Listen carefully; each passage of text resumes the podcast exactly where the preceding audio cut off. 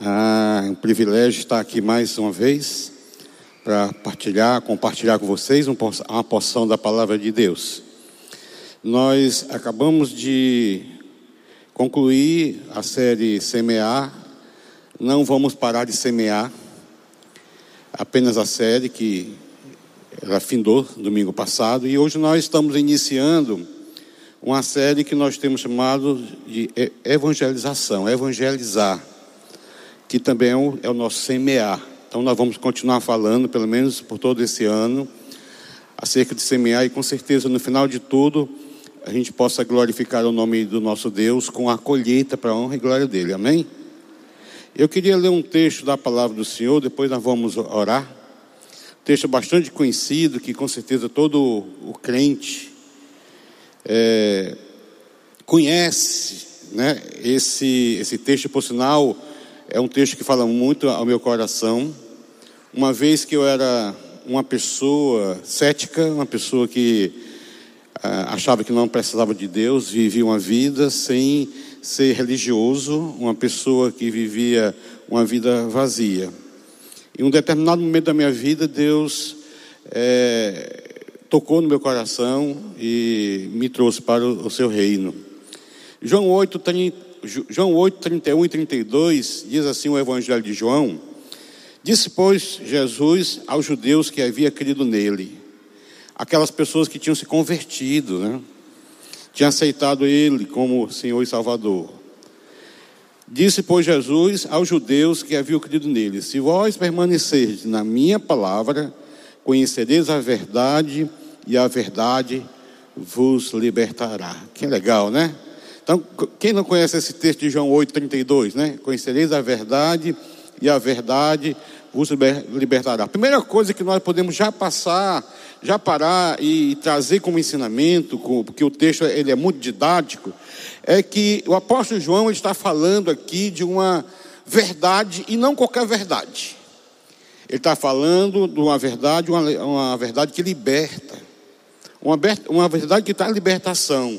E o que traz libertação para a vida de um homem, para a vida de uma pessoa, não é a igreja, venha para a igreja que você. Não, não, não, não é a igreja que liberta. Nem tampouco a religião, venha para a religião tal que você vai ser liberto. Não, de forma alguma, a palavra de Deus não diz isso. Que só a religião liberta o homem. Nem tampouco um homem, um sacerdote, seja ele um padre, seja ele um, um, um guru ou até mesmo um pastor, não é também um religioso, não é um sacerdote que liberta. Nem tampouco um conjunto de crenças e valores, aquilo o que eu faço e o que eu não faço, né? Ou, ou as filosofias que a própria palavra de Deus contém filosofias, né? Mas o, o pastor João fala uma verdade essa verdade liberta. Né? O próprio João, escrevendo em João capítulo 17, versículo 17, diz assim para os discípulos. Na verdade, quem falou isso foi o próprio Jesus, né? João apenas escreveu: santifica-os na verdade, a tua palavra é a verdade. Então, João enfatizou muito essa verdade que liberta. E no capítulo 8 do Evangelho de João, do versículo 1 ao versículo 11, contém uma história que é bastante conhecida por nós. Quem não conhece a, a, a história daquela mulher que foi trazida aos pés de Jesus pelo, pelo os, os escribas e fariseus para que Jesus pudesse julgar e esse julgamento levaria ela a, a ser apedrejada, conhecido como a mulher adúltera. Quem não conhece essa, essa história? E essa história que vai servir de base para a nossa ministração nessa noite. Vamos ler o texto, João capítulo 8, do versículo 1 ao versículo 11, que diz assim: Jesus, entretanto, foi ao Monte das Oliveiras. De madrugada voltou novamente para o templo e todo o povo ia ter com ele. E sentando, os ensinava. Que o Jesus aqui, ele nunca parou de semear. Jesus sempre não perdia a oportunidade de semear. Como nós crentes, nós não podemos perder a oportunidade de semear Onde quer que a gente vá, a gente precisa semear a palavra da verdade, a palavra que, que liberta. Então Jesus estava no templo, assentado e ensinando, né? Os escribas e os fariseus trouxeram à sua presença uma mulher surpreendida em adultério. E dizendo, é, é, fazendo ficar de pé no meio deles, disseram a Jesus: Mestre, esta mulher foi apanhada em flagrante, adultério. E na lei nos mandou Moisés que tais mulheres sejam apedrejadas. Tu, pois, o que dizes? Aqui eu, o próprio texto vai dizer né, que aqui era uma pegadinha farisaica. Era uma forma que eles estavam tentando para pegar Jesus, tá certo? Porque eles estavam procurando algo para acusar Jesus. O próprio texto diz: Isso diziam eles, tentando, olha aqui, para ter de que o acusar. Mas Jesus, inclinando-se, escrevia a terra com o dedo. Sabe por que Jesus parou e começou a escrever? Eu tenho, eu tenho essa boa mania de escrever. Geralmente quem vai se aconselhar comigo, enquanto a pessoa fala, eu estou lá escrevendo, mas eu estou concentrado naquilo que a pessoa está falando. Então Jesus, naquele momento, escrevia no chão né, com, com, com o dedo, para ele mesmo refletir qual seria a resposta, porque ali ele entendeu que era uma pegadinha, uma pegadinha farisaica, né?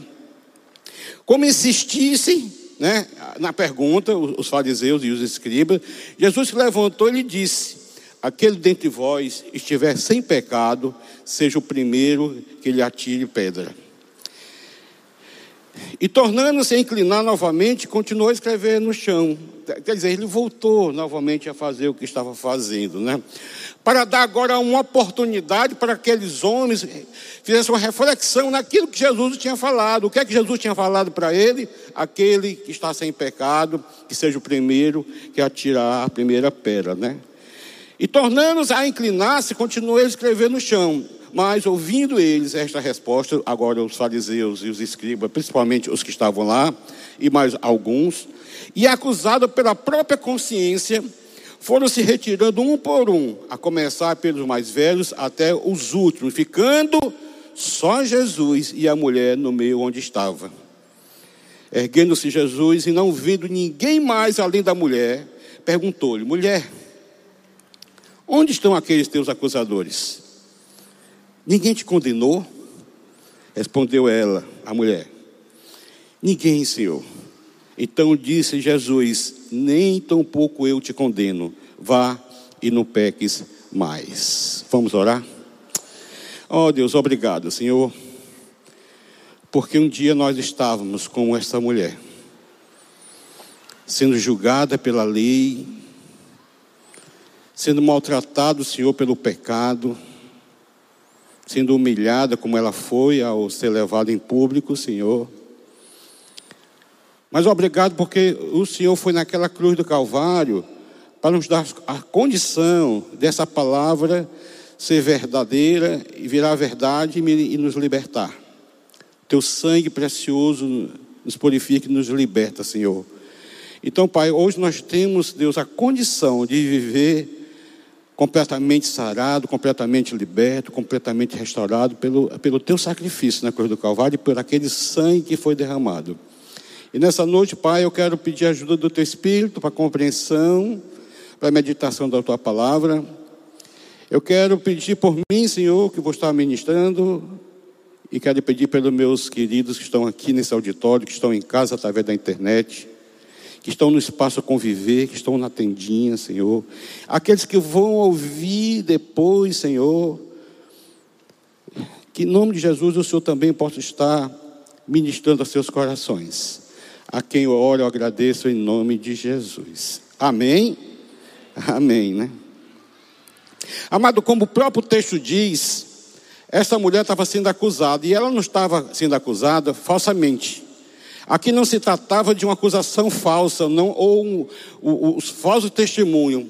Ela realmente tinha infringido a lei, e por isso ela estava sendo trazida para Jesus, para que Jesus é, desse o veredito, final, ou até mesmo é, é, é, é condições de morte para a vida dela. Era isso que aqueles homens, os fariseus e os escribas que estavam levando naquela mulher queriam, tá certo?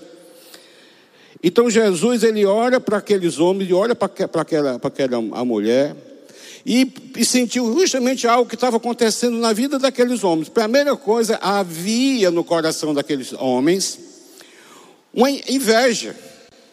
Porque Jesus estava incomodando aquela sociedade. Porque cada vez mais aumentava o número de seguidores de Jesus. A sua fama começou a crescer. Não só por, pelo que Jesus falava, mas também pelo que ele fazia. E os, siné, os, os, doutores da lei, principalmente os fariseus e os escribas, eles começaram a arrumar uma forma, uma arapuca, né? uma cilada para pegar Jesus. Porque no coração tinha inveja. E inveja, a definição de inveja é, é, é querer o, que a pessoa, que a pessoa não tenha. Geralmente o invejoso não quer que a pessoa tenha ou alcance aquilo. A cobiça é diferente, a cobiça é querer o que é do outro. Aqui eles estavam com inveja porque eles não queriam que Jesus tivesse aquela popularidade e não, não queriam que Jesus crescesse mais, porque o número de seguidores de Jesus aumentava. Então eles arrumaram uma forma, uma maneira de descredenciar o ministério de Jesus na terra. Arrumaram uma maneira de, de descredenciar o, que, uh, o ministério de Jesus aqui na terra. E começou, sabe o quê? Usando a lei. Eles não foram assim, utópico, não, pelo contrário, eles sabiam, eles eram doutores da lei, porque o escriba é aquele que escreve a lei. Os fariseus é aqueles que cumpriam a lei até de forma exagerada. Então, quem escreve a lei conhece muito bem a lei. Então, eles não eram leigos. Pelo contrário, eram doutores na lei, né? Então eles começaram usando a lei. E no versículo 5, que eu já li, quero repetir, diz assim: E na lei nos mandou Moisés que tais mulheres sejam apedrejadas. Tu, pois, o que dizes, né? Por isso Jesus parou e foi, foi, foi para a areia, né? Para pensar qual seria a resposta. Jesus foi e começou a escrever com o dedo na areia. Eles insistiram na pergunta, né? Quer dizer, eles perguntaram novamente, né? Jesus se levantou e disse: aquele dentre vós que está sem pecado, que seja o primeiro a tirar a pedra, né? Queridos, o texto também fala que Jesus, depois disso, baixou a cabeça, voltou novamente para dar oportunidade para eles refletirem no que Jesus havia falado agora. Mas o texto no versículo 9 diz assim: Mas ouvindo eles esta resposta, e acusado pela própria consciência, foram se retirando um a um, do mais velho até o último, né? Só ficou naquele momento, sabe quem? Jesus e a mulher. Aleluia, né? Sabe por quê? Porque Jesus é, é o único que pode aliviar a consciência pesada.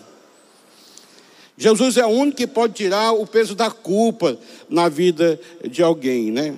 Porque primeiro Jesus, ele refletiu na lei e ele sabia que ali havia algo errado. A inveja daqueles homens levou eles a serem corruptos. Porque a lei não dizia que a mulher deveria ser apedrejada. Ele estava usando a lei só pela metade, em favor deles, em favor daquilo que ele queria, o que, ou seja, levar a mulher, pena de morte para aquela mulher. Sabe o que, é que a lei dizia?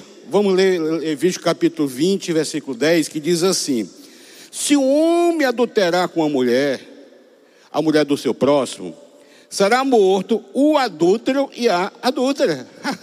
Eram os dois que tinham que ser apedrejados, e não só a mulher. Então a lei aqui estava exigindo só pela metade, e chama-se corrupção. A lei é para uns, é para outros, e não é para outros, né?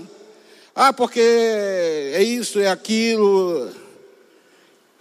Quando eu vejo essa coisa do fórum privilegiado, que acaba ladrão eh, sendo inocentado, mesmo sendo ladrão, porque a lei, a norma, o direcionamento diz outra coisa, né?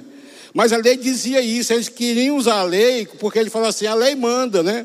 Então eles teriam que ser pessoas exatas no ponto de querer que a lei realmente fosse cumprida. Deuteronômio, versículo 22, capítulo 22, versículo 22, diz assim: Se o homem for achado deitado com uma mulher que tem marido, ou casada, então ambos, ambos, os dois, morrerão. O homem que se deitou com a mulher e a mulher e a mulher. Assim eliminará, eliminará o mal no meio deles, né? Entenderam aqui porque é que Jesus ele para?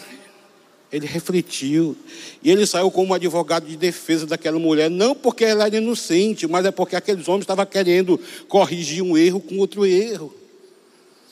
É muito comum a gente ver, pegar pessoas querendo corrigir o erro com outro erro, querer a cabeça, o pescoço de alguém, quando na verdade ele está precisando também de, de, o pescoço ser cortado. Estou falando de termo simbólico, né? Talvez cometendo o mesmo pecado, mas pela lei, pela a, a postura exige algo e não deve ser assim. Porque, porque aquele homem que estava na frente daqueles fariseus e escribas, aquele era o Deus Emanuel, o Deus conosco, era Jesus. E esse Jesus ele é justo, justo e verdadeiro. Ele jamais iria é, é, se utilizar da lei pela metade, de forma corrupta, para poder é, é, é, é, acabar com a vida daquela mulher. Preste atenção porque acontece quando Jesus diz assim: dentre vós, se tem alguém sem pecado, seja o primeiro a tirar a primeira pedra, porque também estava na lei. Olha o que Deuteronômio capítulo 17, versículo 6 diz: Por depoimento de duas ou três testemunhas, será morto o que houver de morrer. Por depoimento de uma só testemunha, não morrerá. Quer dizer, a lei dizia que o delito, quando fosse viesse a ser acusada a pessoa que é, infringiu a lei, precisava ter duas ou três, no mínimo, certo? De pessoas, porque fosse só uma. Não, não, não, é, é, não, dá, não tem lei, porque só é uma pessoa. Então, por isso foi escribas e fariseus, está no plural. Tá certo? Eram mais de um, estavam lá para acusar. Só que também tinha um detalhe na lei. O texto de é, Deuteronômio, capítulo 17, versículo 7, diz assim: A mão das testemunhas será a primeira contra ele. Ou seja, as primeiras pessoas a jogar de pedra, por isso Jesus diz: seja o primeiro a jogar as pedras, certo? Para matá-lo, e depois a mão de todo o povo, assim eliminará o mal no meio de ti. Então, quer dizer, era lei, certo? As testemunhas que, que viriam a acusar aquela pessoa daquele pecado, daquela falha da lei, aquela desobediência da lei, eles teriam que ser os primeiros a jogar pedra. Era lei também, Jesus usou a lei ah, também para, para, para aqueles homens. Porém, tinha um detalhe: a lei dizia que aqueles que fossem tirar as primeiras pedras, as testemunhas de acusação, deveriam ser pessoas íntegras não podia ser qualquer um, certo? Mesmo sendo dois ou três, deveria ter um, um testemunho de vida, de honestidade, de sinceridade, de fidelidade. Não podia ser qualquer um. Por isso, quando Jesus pega, baixa a cabeça e novamente ele diz: Dentre vós, que está sem pecado, que seja o primeiro a tirar a primeira pedra. Porque era prerrogativa para aquele, o acusador jogar a primeira pedra, né? Então, queridos, quando eu olho para a palavra de Deus, eu fico feliz porque logo que Jesus falou essas verdades, a verdade que liberta, quando levantou a cabeça, o texto é bem claro, ele levantou a cabeça, as pessoas não estavam lá, tinham saído. Saíram da presença de Jesus. Só permaneceu na presença de Jesus aquela mulher que acabara de ser perdoada, liberta, curada do pecado de adultério. Porque as pessoas que continuam na prática do pecado, a tendência delas é fugir da presença de Jesus. Só consegue permanecer na, na, presença de Jesus aquelas pessoas realmente que passaram por um processo de libertação, de cura. E foi o que aconteceu, ficando ele e a mulher. E ao ficar ele e a mulher, ele pergunta: cadê os teus acusadores, mulher? E ela responde: Não sei, saíram, né? Eles não estão te acusando? Não, e nem eu te acuso. Vai e não peques mais, né? Querido, é o que Jesus fala para mim e para você. Cada vez que a gente tropeça, cada vez que a gente tropeça na lei, cada vez que a gente peca, ele quer sempre que haja arrependimento no coração e que a gente dê continuidade e que ele diz, vai e não peque mais. É isso é o nosso Deus. O Deus é rico em perdoar, em perdoador. Sabe o que foi que aconteceu naquele momento?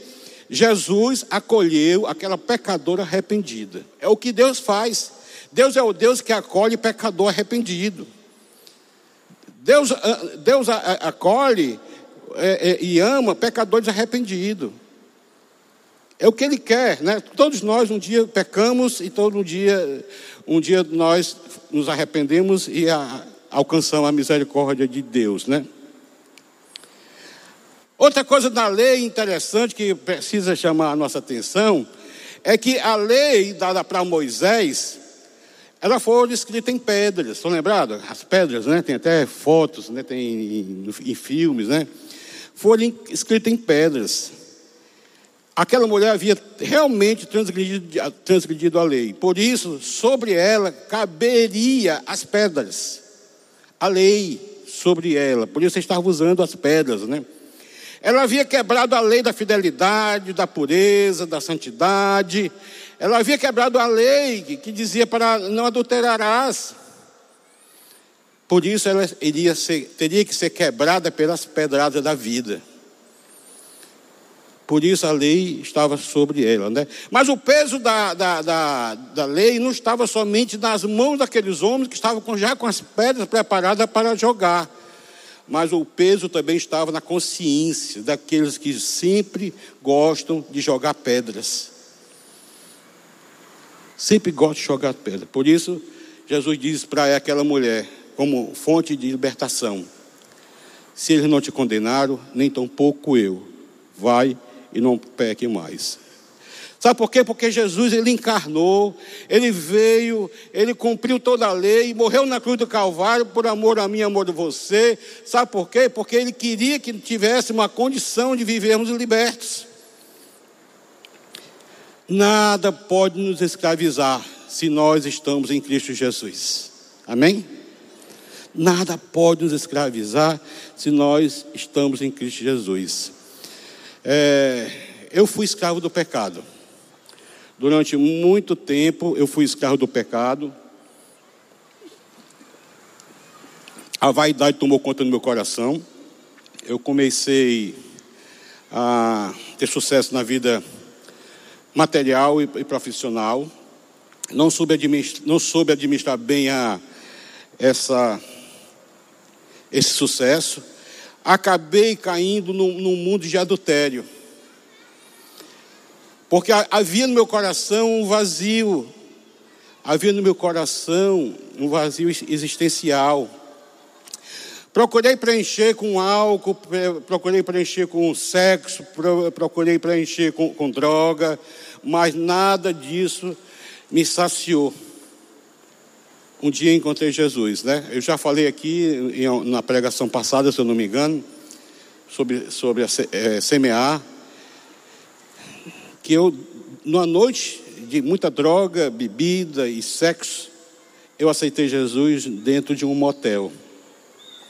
Eu saí daquele motel como essa mulher saiu, sendo é, até então acusada para ser morta, né, através das pedras. Eu entrei naquele motel, muito, muito vazio, tentando preencher a minha vida com droga, com, como eu falei, com sexo, mas eu saí pela primeira vez leve. Pela primeira vez eu me senti enojado, alto nojo, nojo de mim mesmo. E eu saí daquele motel glorificando a Deus, porque agora eu era uma nova criatura. Aquilo que me escravizava não me, não me, não me escravizava mais. Aquilo que escravizava a mulher, que era a prática do adultério, né, uma deficiência, uma fragilidade, uma carência na área sexual, não escravizava mais aquela mulher. Por isso ele fala, vai, não peque mais. Tá certo? Então Jesus ele liberou aquela mulher, tornou aquela mulher livre dos resultados do pecado. O resultado do pecado é a condenação que ela iria ter que sofrer. Por quê? Porque o, o, a condenação era o resultado que, do, da vida de pecado dela. O pecado era a fonte da condenação na vida daquela mulher. Agora, o que é pior? Se eu posso fazer uma pergunta para você, o qual pior? O resultado ou as consequências do pecado ou a fonte do pecado? Eu, eu quero dizer para você, nem, nem, vou dar a oportunidade de você responder, mas eu já, já respondo para você. Para mim, o que é pior é a própria fonte do pecado. Existe um, um, um texto na, na, palavra de Deus, em Êxodo capítulo 15, versículo 1, que eu acho fantástico também, que serve para é, autenticar isso que eu estou falando, né? Quando o povo de Israel estava para sair do cativeiro do Egito, aí todos nós sabemos naquele momento da passagem do Mar Vermelho, depois que passaram o Mar Vermelho, e diz assim o um texto em Êxodo capítulo 15, versículo 1, que diz assim: Então entoou Moisés e os filhos de Israel um cântico ao Senhor e disseram: Cantai ao Senhor, porque triunfou gloriosamente, lançou no mar o cavalo e o cavaleiro. Pastor, o que tem isso a ver com o que o senhor está falando? Tem sim, tá certo? O mesmo texto, lá em Êxodo capítulo 5, versículo 20 e 21, a mesma expressão agora profetizada e falada por, por, por, por Miriam, irmã de, de Arão, diz assim o texto do é, Êxodo capítulo 15, 20 e 21. A profetisa Miriam, irmã de Arão e, e também irmão de Moisés, tomou uma trombe, um tamborim e todas as mulheres saíram atrás dela. Imagina aí ela com tamborim, batendo, e as mulheres também, né? Com tamborins e com dança. E Miriam lhe respondia: Cantai ao Senhor, porque gloriosamente triunfou e precipitou no mar o cavalo e seu cavaleiro. Né? Numa guerra, numa guerra, o cavalo é um problema. O cavalo pode ser um problema para alguém. Claro que sim, principalmente nesse contexto aqui. O povo estava a pé, e o, o, o, exército de Faraó estava vindo montado em cavalos, cavalos robustos, cavalos né, caros, cavalos de guerra. Com certeza iria aniquilar, pegar com facilidade aquele povo que estava a pé, cansado, né? Por isso o texto diz que ele lançou no mar o cavalo cavaleiro. Então, numa guerra, o cavalo pode ser um problema. Agora, quem é que conduzia o cavalo? O homem. Se o cavalo era um problema e o homem. problema. Na verdade, o homem é a fonte do problema. Certo? E se eu, posso transformar a palavra problema em pecado, é dizer assim: o homem é a fonte do pecado. Então Jesus diz para aquela mulher: Eu não te condeno, nem tampouco eu te condeno. Naquele momento, Jesus é, livrou aquela mulher das consequências da lei, que mandava apedrejar as pedras sobre aquela mulher. Mas quando Jesus diz, vai no peque mais, pecado dela. Porque ela podia ser perdoada das pedras, mas voltar a pecar novamente. E é, muita, é o que acontece com muitas pessoas. Quando a coisa pega, quando a coisa começa a doer, aí sabe, dá um time, dá um tempo, né? Pode ser uma úlcera, pode ser uma gastrite, aí não, não vou pro golinho mais não. Aí, mas depois que, que fica sarado, muitas vezes voltam. Assim é, é, é a pessoa que é, luta com drogadição. Né? Não, não quero mais, vai, vai para uma casa de recuperação, faz todo o tratamento, mas depois que sai, o primeiro dinheiro que, que ganha, acaba voltando Aí tem a, a chamada recaída, né? Por isso Jesus ele não só é, é, libertou a mulher das pedradas, como também da fonte do pecado na vida dela. Qual era a fonte? Ela mesma, a carência dela, a necessidade dela de vender o corpo, né? a necessidade dela, dela se relacionar sexualmente com um, um, marido de alguém. Por isso, por isso é adultério, né? Então, querido, vai no peque mais, né? Por quê? Porque o pecado é a fonte que gera condenação. Se você quiser transformar essa, essa palavra é, é, é, condenação em consequência, o pecado gera consequência. O pecado gera consequência. E por sinal, a palavra de Deus fala sobre isso, lá em Romanos capítulo 6, versículo 23. Pois o pecado, pois o salário do pecado é a morte. Mas o dom gratuito de Deus é a vida eterna em Cristo Jesus, nosso Senhor. Amém? Ainda bem, querido. Porque o salário do pecado é a morte, isso aqui é lei. Ela pecou, ela deveria ser apedrejada. Mas naquele momento, Deus estava o quê? Trazendo para ela um pouco da sua graça que iria acontecer na cruz do Calvário, né? Então, a lei, Jesus veio morreu na cruz instaurou a nova lei, a lei da graça. Mas o salário do pecado continua o mesmo, a morte. O pecado destruiu o cavaleiro. Que aniquilou com o cavaleiro foi por causa do, do pecado. Só que Jesus, ele usa de misericórdia, mas quando a pessoa não aceita, a pessoa não quer, a pessoa rejeita. É o que está escrito lá, em João, capítulo, no capítulo 1, né? Eu vim para os meus, os meus me rejeitaram. Muitas vezes a, a gente evangeliza, a gente semeia, a gente fala, a gente faz o apelo, pessoas acham até bonito, outros ficam é, com raiva, é, não, não, sei qual é a, a, a reação. Mas o que você precisa fazer, querido, é uma decisão por Jesus Cristo na sua vida, que vai fazer diferença. Aquela mulher saiu livre daquele encontro, daquelas palavras proferidas por Jesus, João 8,32 foi cumprido na vida daquela mulher, conhecereis a verdade e a verdade vos libertará, porque ela estava não só conhecendo as palavras verbais, mas como o próprio Deus da palavra, que é o próprio Jesus. Eu sou o caminho, eu sou a verdade, eu sou a vida, disse o Senhor Jesus, né? O salário do pecado é a morte. Diz o texto de Romanos capítulo 6, 23. Mas o que foi que Jesus fez na cruz do Calvário? Morreu. Tá certo? Ele morreu para pagar os nossos pecados. Ele morreu por causa dos nossos pecados. Mas ele ressuscitou ao terceiro dia. Ele ressuscitou ao terceiro dia também por cada um de nós, para que tenhamos vida. A palavra de Deus em Isaías, capítulo 53, versículo 4, um texto que eu gosto bastante, por sinal eu utilizo ele no Retiro Ser Novo. Quando eu vou falar da cruz aqui, é uma, uma visão profética da cruz, que eu acho também muito didático, né? Não tinha acontecido muitos anos depois, foi que Jesus nasceu e passou por, pelo evento da cruz. Isaías 53, versículo 4 fala assim: Certamente Ele tomou sobre si as nossas enfermidades, e também as nossas dores levou sobre si, e nós o reputávamos por aflito, ferido de Deus e oprimido. Querido, só tem dor se tiver enfermidade.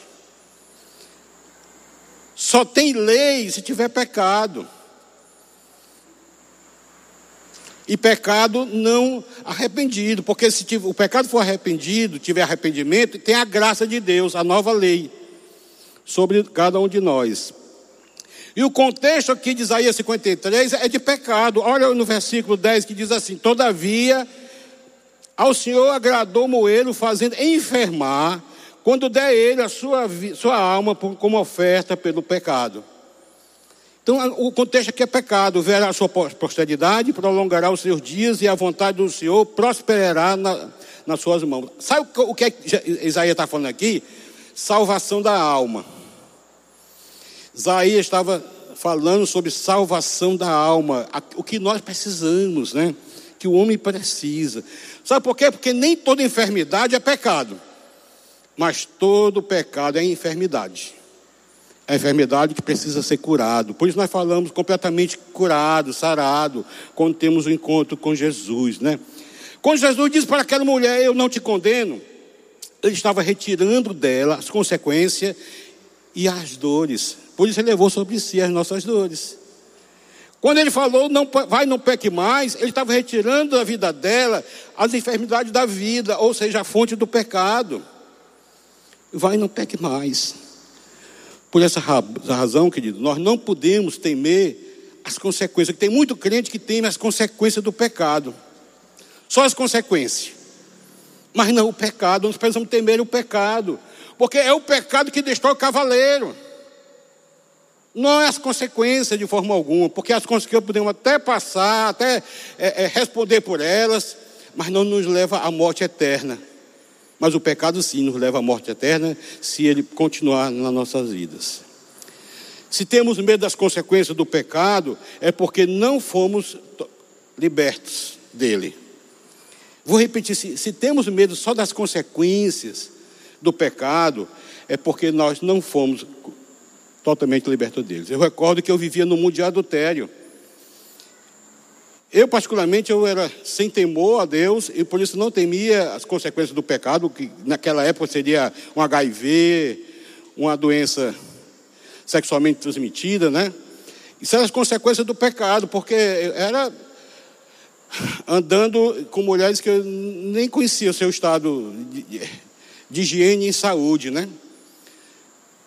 As consequências do pecado. Mas depois que eu entendi que aquela minha prática era um pecado contra Deus e depois contra a minha mulher, eu disse: eu estou fora, eu não quero mais isso para a minha vida, tá certo? Agora, tem muitos crentes que dizem que pecar é normal. Eu digo para vocês que não é, para mim não é normal. Pecar não é normal, sabe por quê? Porque nós podemos nos desviar do pecado. Temos a, a, a condição de nos desviar do pecado, por isso não é normal. Porque nós somos, fazendo parte de uma igreja, e essa igreja é a igreja santa, é uma igreja imaculada, é uma, a igreja que Jesus vem buscar. Então nós somos santos, porque a palavra santo quer dizer separado, nós fomos separados por Deus, para Deus e para dar glórias a Deus. Então, para o crente não pode pensar que é normal pecar. Para o ímpio, sim, é normal pecar. Para o ímpio, aquele que não tem Jesus, se você quer uma linguagem mais clara, aquele que não aceitou Jesus ainda, é normal pecar, porque era, foi assim comigo. Eu achava que era normal, eu tinha direito, eu sou macho, eu sou homem, eu posso ter tantas mulheres. Quando na verdade, em nenhum momento da minha vida eu parei para pensar que minha condição era de adúltero. Só no momento que eu entendi que aquilo era um pecado contra Deus, foi que eu disse: Eu não quero mais isso para a minha vida. Pela graça de Deus, confessei o meu pecado para minha mulher, saí daquele motel.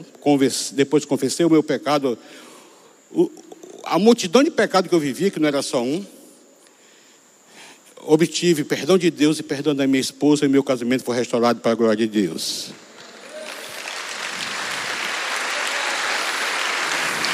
É o que acontece na vida, que aconteceu na vida daquela mulher, aconteceu na minha vida e pode acontecer na sua vida, queridos. Tá certo? Nós somos separados, né? Para justificar, para dizer que o pecado não é normal, crente, meu irmão em Cristo, eu espero que o Espírito Santo, pelo menos nessa noite, convença que não é normal para você. Se você está na prática contínua do, do pecado. 1 João capítulo 3, versículo 4 a 8, diz assim: Todo aquele que pratica o pecado também transgride a lei. Porque o pecado é a transgressão da lei. Nós já falamos isso na, na, enquanto falamos da lei de Moisés, né? Sabeis também que ele se manifestou, Jesus, para tirar os pecados, e nele não existe pecado. Jesus é o Cordeiro de Deus que tira o pecado do mundo. Tá certo? Todo aquele que, é, todo aquele que permanece nele, em Jesus, não vive pecando. Todo aquele que vive pecando não o viu nem o conheceu. Sabe o que é que acontece? Pode existir gente dentro da igreja, servindo na igreja, dando dízimo na igreja, tendo Bíblia, Bíblia lendo Bíblia, e está nessa categoria aqui. Não conhece e não viu. É pura religiosidade. Então, querido, o texto aqui é muito, é muito forte, né? Todo aquele que permanece nele não vive pecando. Todo aquele que vive pecando não viu nem o conheceu. Aí o apóstolo, Paulo, o apóstolo João, ele continua, filhinhos, não, não vos deixeis enganar por ninguém. Aquele que pratica justiça é justo, assim como ele é justo. Aquele que pratica o pecado procede do diabo. Olha aqui, por isso não, não é normal pecar. Porque o diabo vive pecando desde o princípio. Para isso manifestou o Filho de Deus, Jesus, para destruir as obras do diabo. Amém? Glória a Deus. Senão a gente estava complicado, querido. Aqui é onde entra a graça de Deus. Tá certo? Existe a lei, mas existe também a graça de Deus. Eu falei que pecado gera condenação. E quem vive na prática contínua do pecado sem arrependimento, com certeza virá sobre ele condenação. Por isso o convite do Senhor para aquela mulher foi: vai, não peque mais. Vai, não peque mais, né? Aquela mulher, ela foi livre pela palavra de Deus.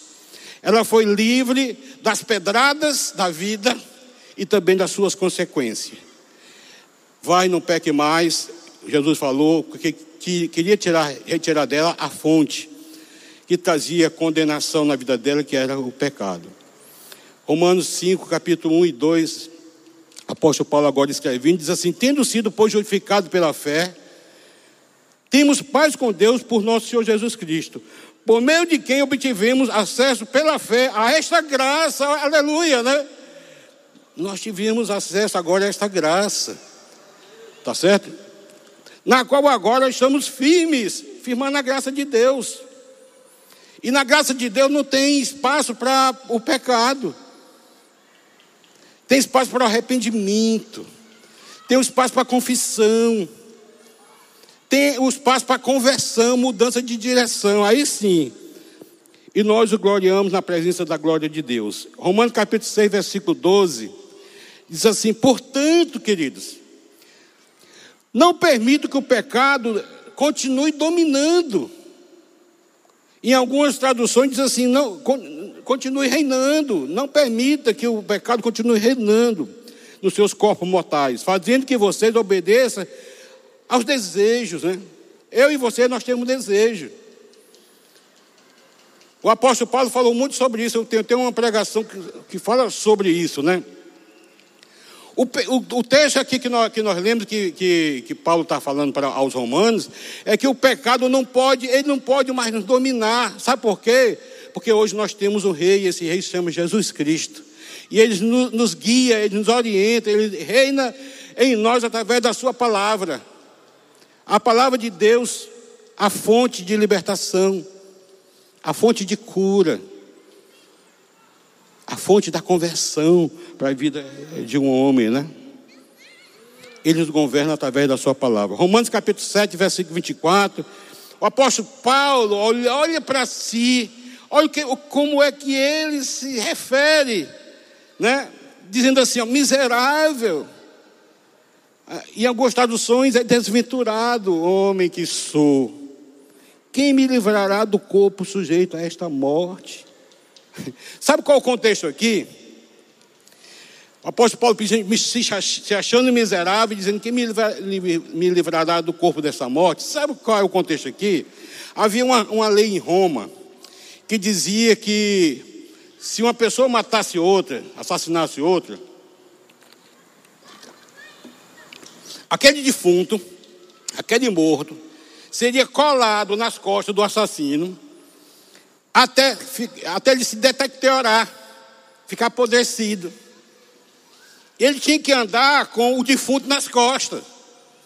Isso diante da sociedade. E a sociedade teria que, quando ele passasse com aquele, com aquele, com aquele defunto nas costas, tem que dizer: miserável, miserável, miserável. É a mesma coisa do leproso, né? Imundo, imundo, para que as pessoas reconhecessem que aquilo, ali estava um miserável um assassino miserável. Por isso ele fala: Quem me livrará desse defunto nas minhas costas? Sabe qual é o defunto nas nossas costas? O nosso velho homem, que muitas vezes já, já foi morto. Em vez de você se livrar do defunto, muitas vezes você carrega ele nas costas. E não precisa mais, porque não existe mais a lei, nós estamos debaixo da graça de Deus. Por isso as pessoas estão sempre se recordando, sempre se reportando ao velho homem. Ah, né? É, tem tanta gente diz, é porque você não, não conhece, você não me conhece, você não sabe quem eu fui. Querido, não importa quem você foi, não. Que importa é o que você é para a glória de Deus. Eu me envergonho do que eu fiz, certo? Eu fiz, mas eu posso dizer que hoje eu sou livre para a glória de Deus. Não faço mais, porque eu saí daquele motel. Em dezembro agora faz 38 anos. O último gole de bebida, o último cigarro de maconha que eu fumei e a última mulher que eu toquei sem ser a minha. Aleluia.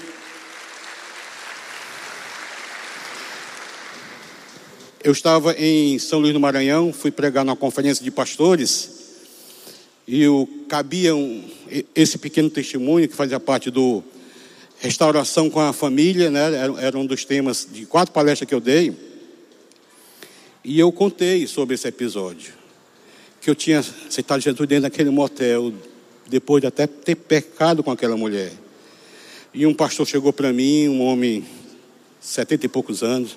O senhor acha que valeu a sua decisão, porque não foi dentro da igreja, não foi um pastor fazendo apelo? Eu disse, amigo, não sei se faz, não, faz 36 anos para a glória de Deus. Pode aplaudir o Senhor.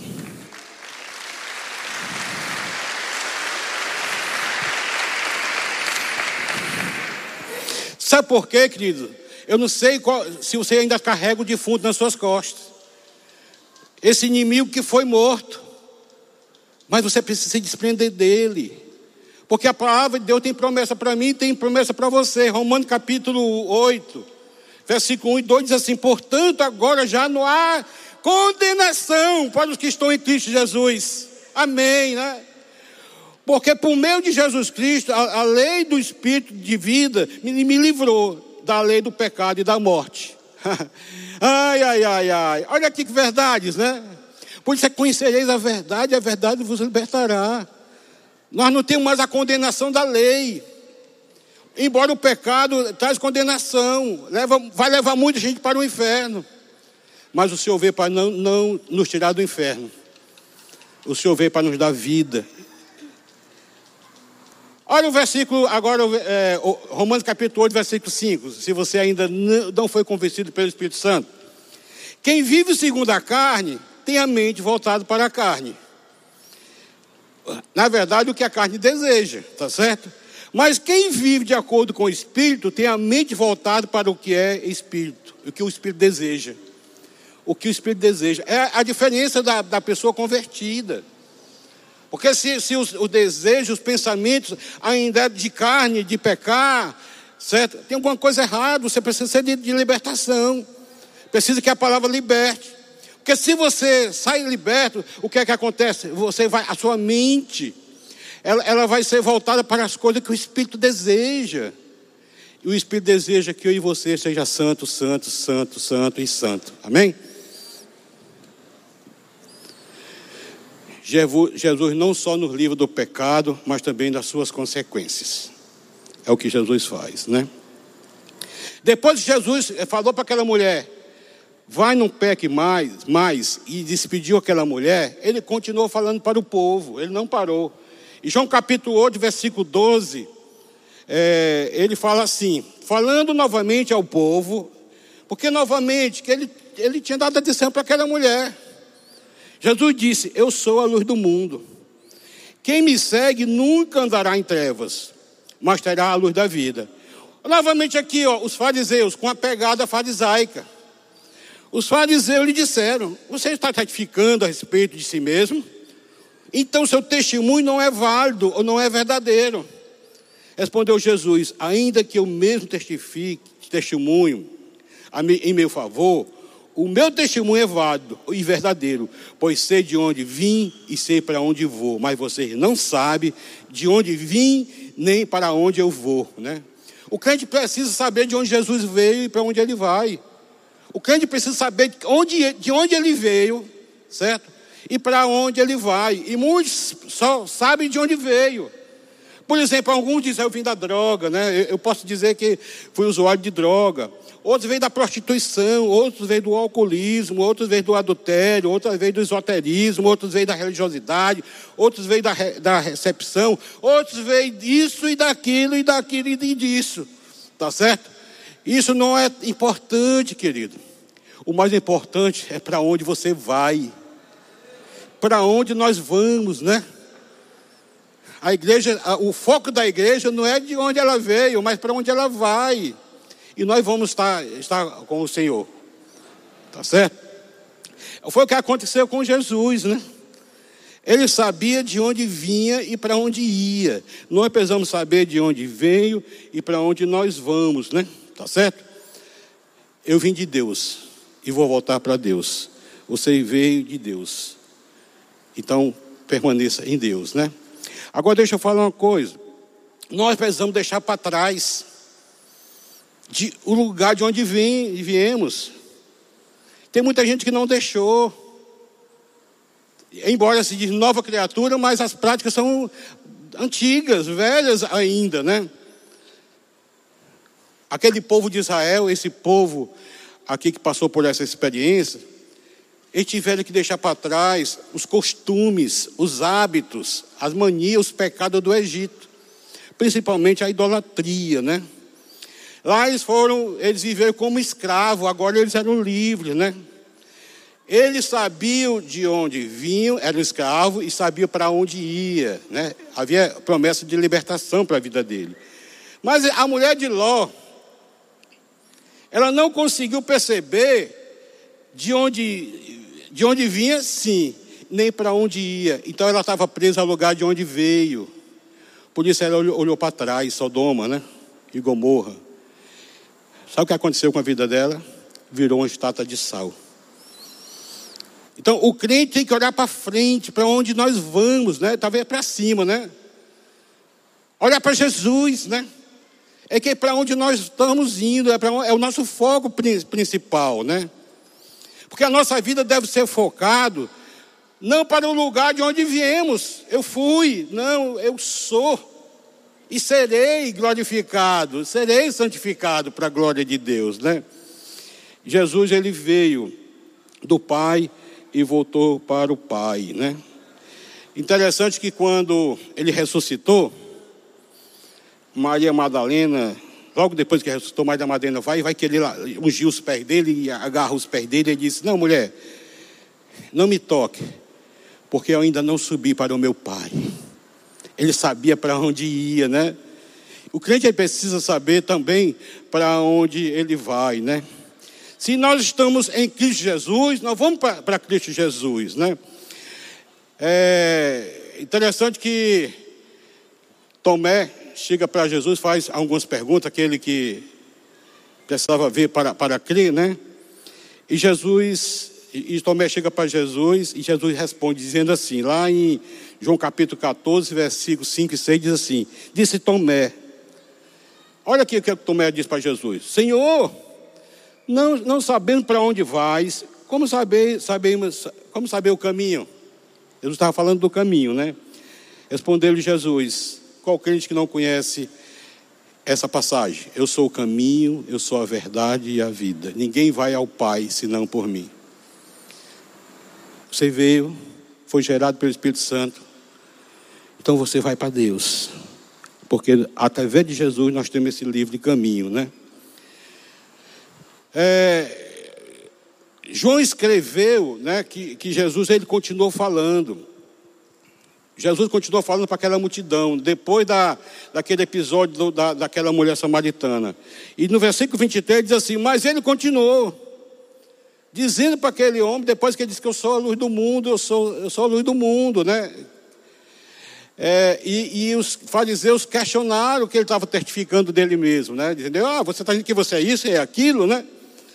Ele disse, não, não estou testificando. Ali era Jesus falando na forma divina. Ele não estava entendendo, né? Aí ele pega e diz assim, ele continuou falando, vocês são daqui de baixo, eu sou lá de cima. Vocês são deste mundo, eu não sou deste mundo. O crente precisa entender que ele não é desse mundo também, como Jesus também não foi, né?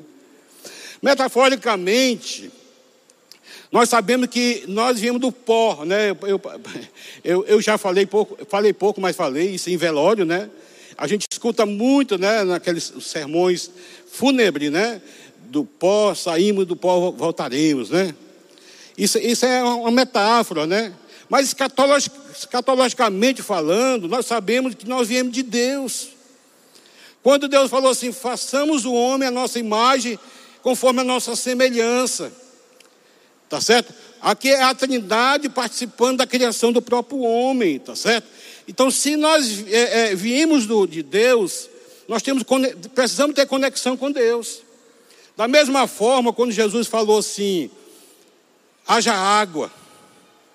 E depois que a, a, surgiu água, ele disse que haja peixe nas águas. Agora, querido, se tirar o peixe da água, o que é que acontece? o peixe morre. Eu tenho um aquário em casa que é lá pula um e fica durinho no chão, né? Quando a gente não, não vê, né? Porque se tirar o peixe da água, ele morre. Quando Jesus disse, haja terra. E depois disse, haja planta na terra. Se tirarmos a planta da terra, com certeza ela também vai morrer.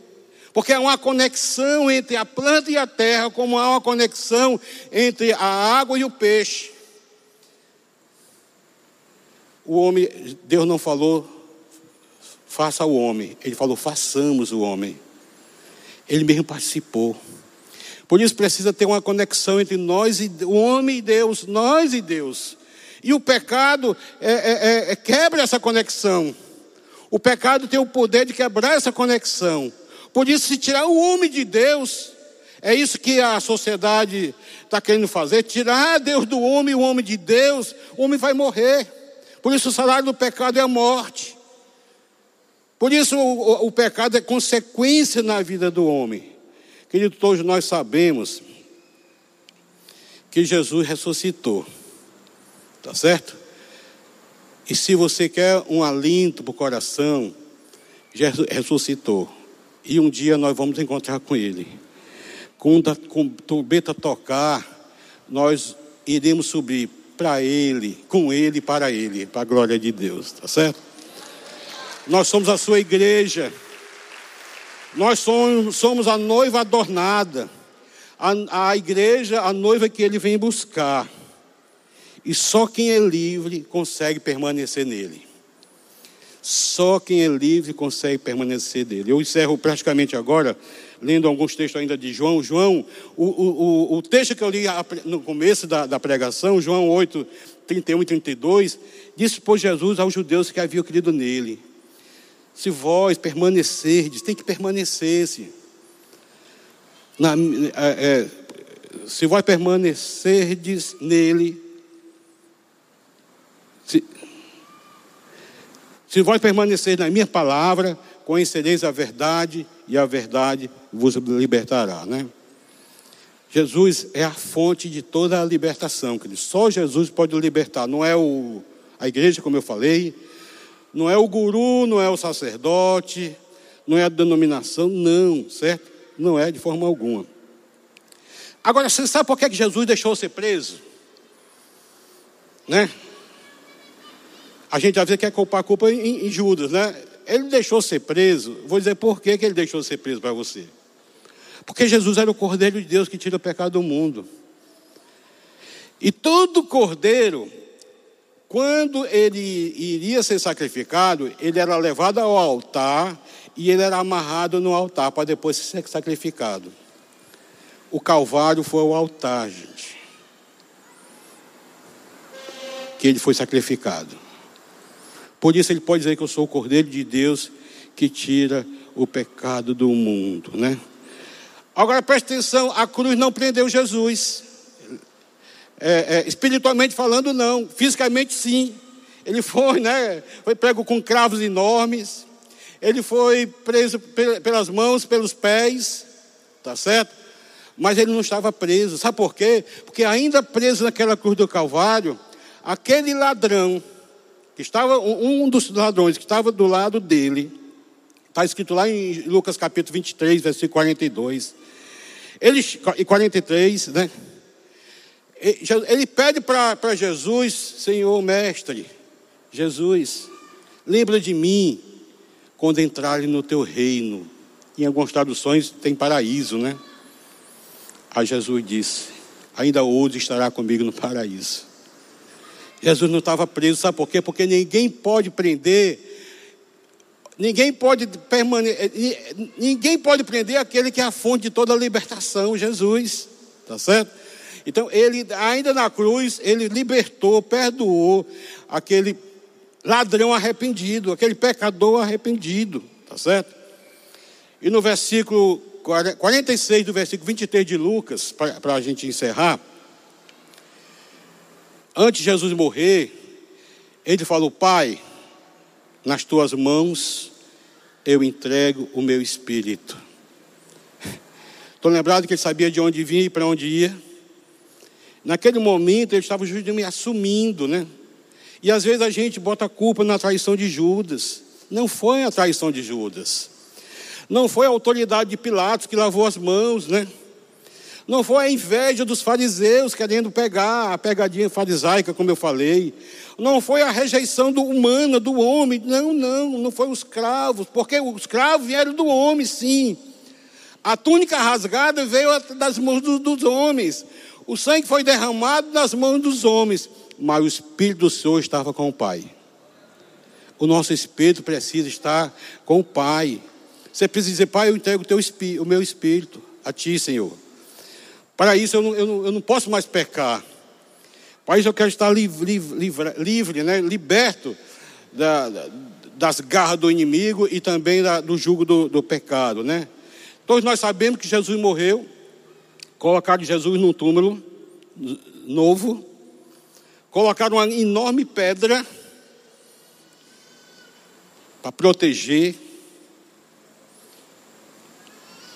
Ele passou o primeiro dia trancado. Passou o segundo dia, trancado novamente, mas no terceiro dia ele ressuscitou. Aqui muda a história, porque quando ele ressuscitou, ele venceu a morte, um dos maiores inimigos. E só Jesus pode nos dar a vida eterna, porque ele venceu a morte, né? Jesus ressuscitou, ele ressuscitou os cravos não penderiam. Sabe por que, que ele ressuscitou? Porque aquela, sabe por que, que aquela pedra foi removida? Para que eu e você pudéssemos dizer, porque ele vive, eu posso crer no amanhã. Porque ele vive, temor não há, mas eu bem sei, eu sei que a minha vida está nas mãos do meu Jesus, que livre está. Amém? Glória a Deus.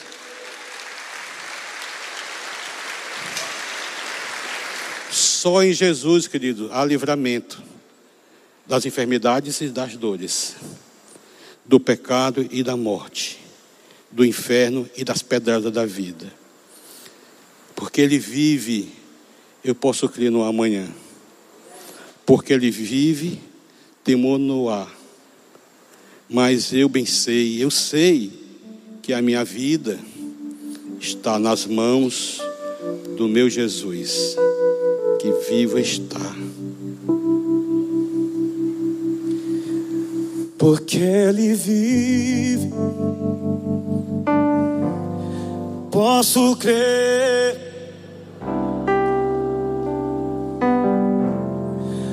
porque.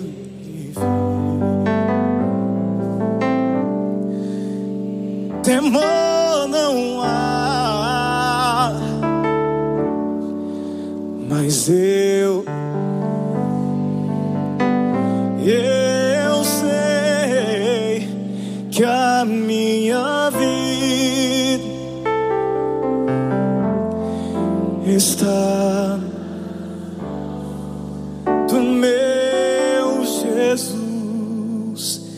que vivo está.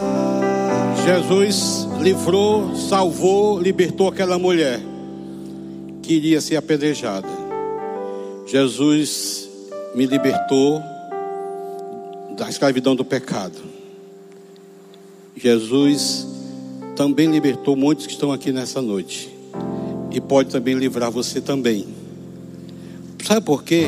Porque em João capítulo 3, versículo 17 diz assim: Pois Deus enviou o seu Filho amado, não para condenar o mundo, mas para que este fosse salvo por meio dele. Por isso ele vive e podemos crer no amanhã.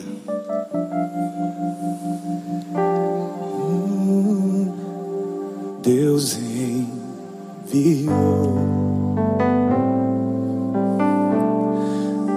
seu filho. Para me salvar, me perdoar.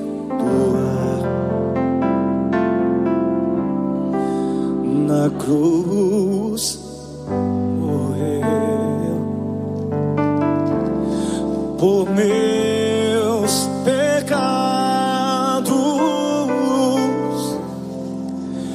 mas ressurgiu e vivo com o Pai está.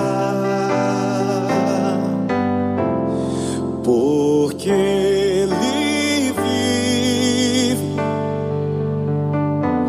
posso crer no ar. Porque ele vive. Porque Ele vive,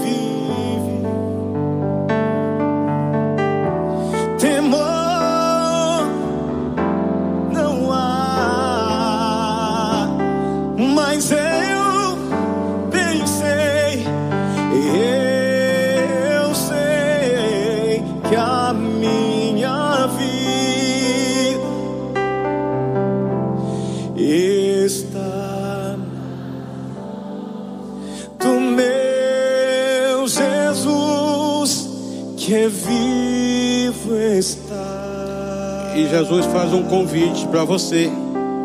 Ele faz um convite para um novo começo com Ele. E entregar nas mãos, a vida nas mãos de Jesus, que livre está. Ele é livre para nos livrar. Ele falou que eu sou o caminho, eu sou a verdade, eu sou a vida. Ninguém vê o Pai senão por mim. Ele também falou: Conhecereis a verdade, e a verdade vos libertará. Ele falou: Eu sou a verdade, eu sou o caminho. E você que esteve aqui nessa noite, está aqui nessa noite, quem sabe Deus tocou no teu coração, e você entendeu a mensagem da cruz, e Ele quer fazer um convite para você, aceitá-lo em seu coração, trazê-lo para a sua vida, fazer parte da sua história. Eu queria pedir se você está com esse desejo no coração de aceitar Jesus, nessa noite, o Espírito Santo já falou, você pudesse levantar uma das suas mãos que eu quero orar por você. Tem alguém aqui nesse auditório? Amém. Glória a Deus. Louvado seja o nome do nosso Deus. Amém. Tem mais alguém? Levanta teu braço e diz assim: Senhor, é meu dia. Eu estou te aceitando nessa noite. Amém. Glória a Deus. Glória a Deus. Estou te vendo também. Aleluia. Louvado seja o nome do nosso Deus, né? Amém. Tem mais alguém que gostaria? Eu não vou insistir. Eu acho que Deus já falou o suficiente. Agora, agora é sua parte em dar o primeiro passo. Eu quero aceitar. A tua história vai mudar quando tu der esse primeiro passo na sua vida. Tem mais alguém?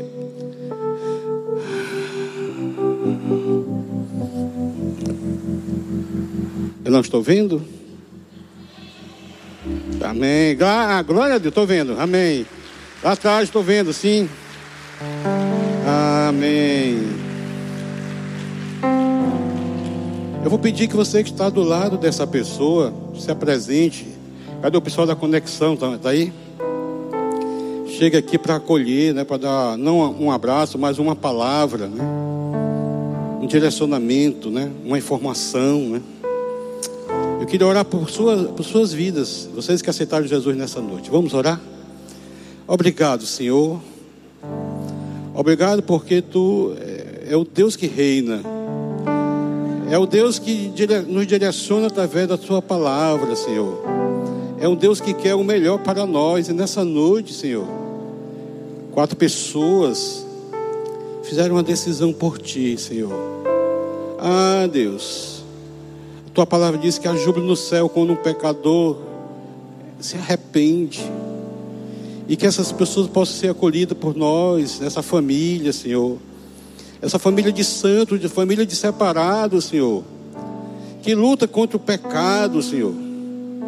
Obrigado, Jesus, porque nós acreditamos que no Senhor nós já temos a vitória, porque o Senhor venceu a morte, um dos maiores inimigos, Senhor.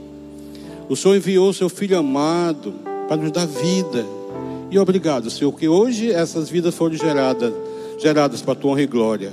A quem ora agradeço em nome de Jesus.